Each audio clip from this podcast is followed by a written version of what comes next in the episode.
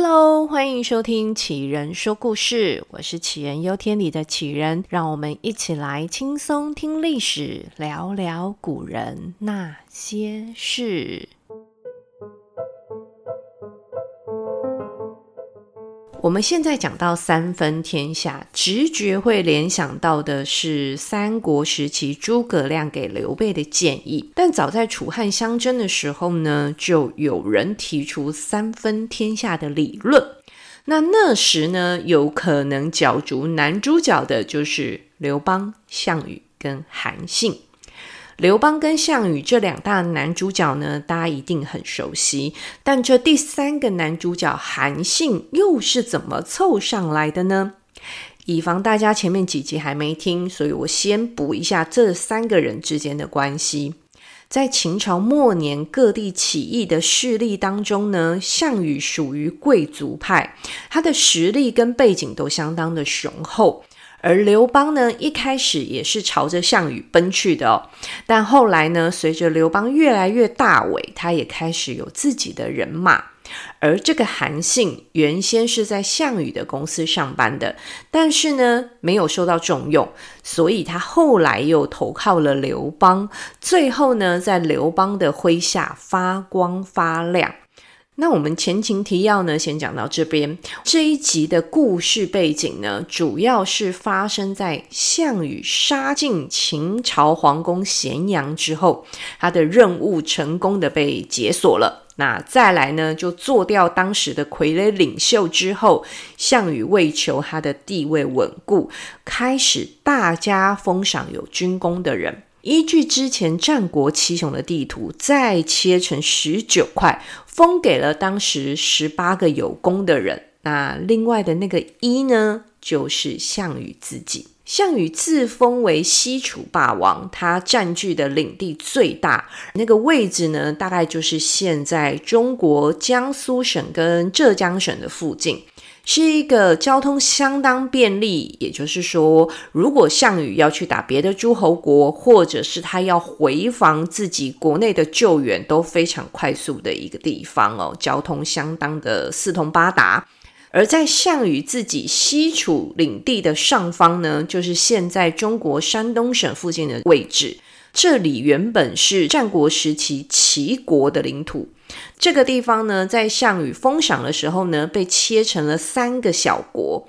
但这三小国其实命还挺苦的，因为项羽在分封的时候故意遗漏的人呢，导致这三小国的征战不断。最后呢，被原先齐国的贵族田横趁乱统一了齐国，还把自家兄弟的儿子呢，给推上了齐王的宝座。而当项羽跟刘邦打得你死我活的时候呢，两方都在比谁占据了重要的城池，或者是谁多占了多少的领土，有点像我们现在在玩大富翁的一个概念哦。那那一些呢，被项羽分封的诸侯国呢，就是刘邦眼中势在必得的肥肉。那当然啦，这中间呢，也包含了齐国。于是刘邦下令，当时已经打下隔壁赵国的韩信，继续往东来攻打齐国。而这时，刘邦的另一个幕僚酈时齐就跟刘邦说：“大王啊，你派我去齐国吧，我能说服齐王来投靠您，这不花您一兵一卒就可以轻松搞定。”先简单介绍一下酈时齐这个人。这个酈时齐外表看起来就是一个爱喝酒又狂妄的六十多岁的欧吉桑，但实际上他可是个非常有实力的人。之前他也给刘邦提了很多成功的建议，所以刘邦呢是很信任这个欧吉桑的。既然酈时齐呢主动提出来要申请去齐国出差哦，领了一个任务。而刘邦对攻打齐国呢，也的确没有太大的把握，于是呢，就干脆让这个疯狂的欧吉桑去试看看，搞不好也有新的机会，也有可能，对吧？这个酈时齐呢，比韩信早一步抵达齐国，而这齐王呢，原本就跟项羽有讲不完的新仇旧恨，再加上酈时期这个欧吉桑的口才实在太好了。他十分顺利地说服齐王投降汉王刘邦。而当这个欧吉桑顺利完成大事之后呢，还留在齐国跟齐王整天开心的吃肉喝酒，无限畅饮了起来。结果另外一边的韩信呢，他根本没有收到刘老板退兵的通知，他还是按照着原定计划领兵前进。就在军队走着走着，快要抵达齐国的时候，他终于知道酈时齐已经搞定齐国的消息。那这时韩信就想：那我还打什么呢？就退兵了吧。这个时候，另外一个重要人物登场了，这个人就是蒯通。蒯通呢是韩信的幕僚，他还有另外一个专长，就是帮人算命。蒯通呢帮韩信分析了情势。他问韩信说：“将军啊，刘老板有叫您退兵不打了吗？”韩信摸摸头，嗯，没有啊。那蒯通接着说：“那那个读书人靠着他一张嘴，就拿下了齐国七十几个城池。将军您率着几万人，花了一年多的时间，才打下赵国五十几个城池。”您这么辛苦征战的功劳，却比不过一个偶机上书生，您甘心吗？更何况，别忘了，刘老板并没有叫您退兵啊！这蒯通呢，轻轻松松的说服了韩信。韩信这时评估了一下，那个已经等着投降刘邦，而国家整体防御率下降趋近于零的齐国，这个目标也太轻松了。我们不打白不打。于是韩信决定整军渡过黄河，攻打齐国。这时齐国的国王就懵了，这怎么回事啊？他认定自己就是被酈时齐这个欧吉桑给骗了，就是这个家伙糊弄自己，让国家降低戒备，搞了半天还是要被揍。于是齐王愤怒地对酈时齐说。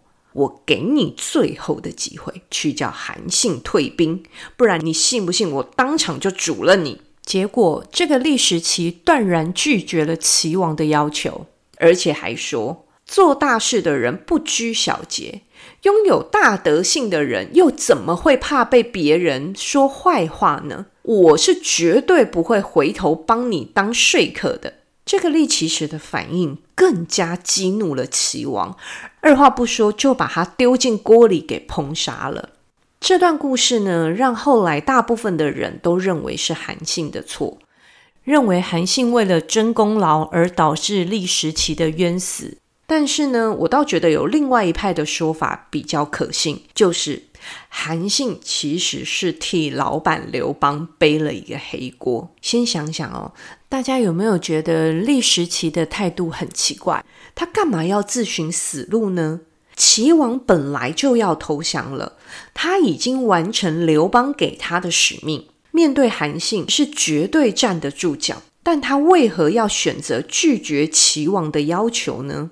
酈时齐是一个了解人性又聪明果决的人。那时他应该已经猜到韩信没有收到刘邦退兵的指令，所以才一路往齐国杀来。那刘邦为何没有给韩信指令呢？是他太忙忘记了吗？当然不是啊，这里很合理的推测，因为齐国是一个重要的目标，而且是个战力坚强的诸侯国，要打赢齐国的几率呢，嗯，可能也就五五波。想想。那个比齐国弱的赵国，韩信都打了一年多。如果韩信没有办法彻底的打趴齐国，那这时立时齐这一步棋呢，就派上用场了。他如果有机会用三寸不烂之舌讲到齐国来投靠，那也是很好的一个结果。这两种方法虽然结果相近，但实际上对刘邦来说还是有等级之分的。如果用打的彻底掌控齐国，这肯定是上上之策。其次才是齐国来投靠。而现在齐国全国卸下防备，不堪一击，那韩信的胜率就瞬间大幅提升了。所以刘邦才不会没事把韩信叫回来呢。这时呢，酈时齐大概也是参透了刘邦的这份心思。知道自己十之八九是要被牺牲了，那还不如当下从容就义，给自己留一个美名。那当然，后来韩信就顺利的进攻了齐国，导致齐王出逃。韩信在占领齐国之后呢，派遣使臣去跟刘邦说：“这齐王跑啦，那齐国就需要有人来管理，所以希望刘邦可以封自己为代理齐王。”这时的刘邦正在另外一边被项羽打到快要生无可恋了，他就巴望着韩信赶快回头救援他。谁知道居然等来一个讨赏的需求。还好呢，这时快要哑起来的刘邦呢，被两个心机幕僚张良跟陈平给按捺住了。最后呢，这刘邦还表演了瞬间变脸，那个怒气马上收起来，笑嘻嘻的跟使者说：“哎呀。”当什么代理王呢？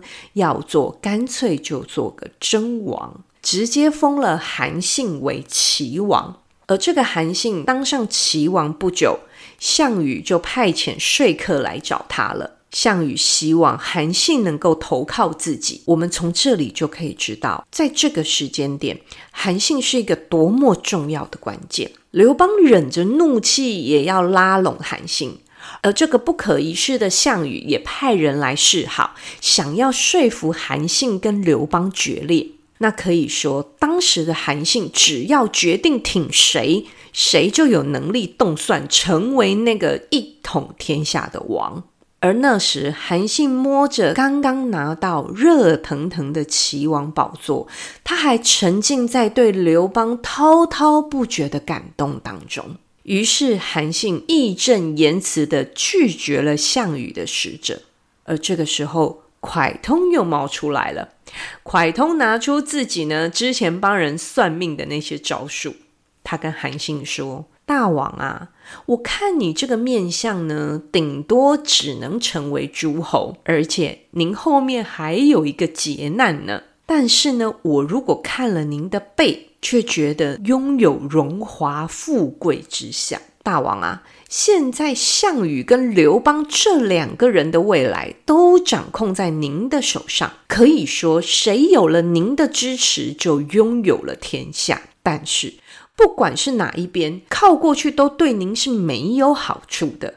这两个人最终都会忌惮您的功劳跟军队。最好的方法就是脱离刘邦，形成三分天下的情势。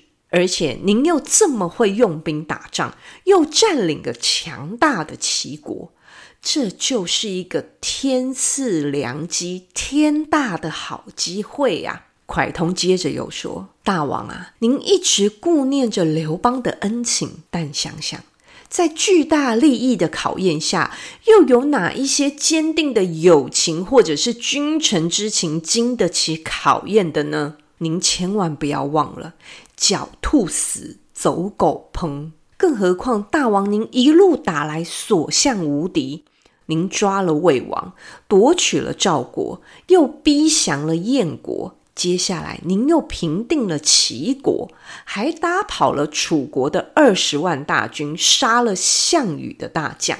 这些功劳，试问还有谁能超越？您这就是功高震主啊！现在刘邦跟项羽两强拉锯，刘邦不能没有您。但等到天下平定之后，哪里还有您可以站的位置呢？这个蒯通啊，讲的是慷慨激昂、口沫横飞，但是韩信最终还是选择相信自己的判断。他认为刘邦一定会记得他的汗马功劳，是不会对他下手的。更何况自己还占据了齐国这个重要的地方。谁知最后蒯通说的话，真的通通应验了。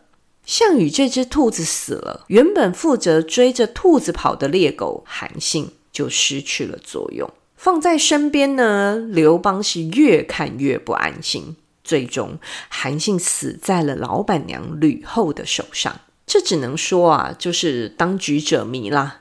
想当年呢，韩信可是在刘邦面前头头是道地分析了前老板项羽。但换到了自己身上的时候，却又是一连串的误判。人总是看自己看得特别的不清楚啊。那我们这一集呢，韩信背锅的小故事就先讲到这里喽。感谢大家，我们下期再见，大家拜拜。